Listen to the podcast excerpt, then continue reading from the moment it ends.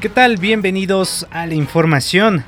Damaso López Núñez, alias el licenciado identificado como uno de los nuevos líderes del cártel de Sinaloa, fue detenido en un lujoso desarrollo residencial ubicado en la colonia Nueva Anzures de la delegación Miguel Hidalgo.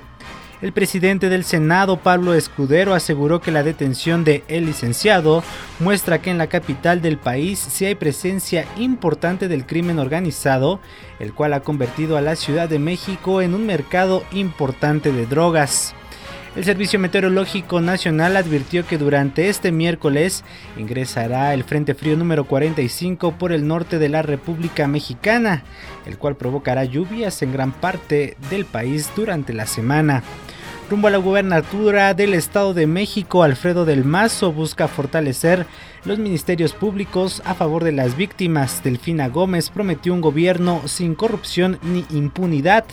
Josefina Vázquez Mota aseguró que terminará con las obras inconclusas en el Estado de México y finalmente Juan Cepeda descartó declinar su candidatura. Hasta aquí la información, les saluda Manuel Adauto.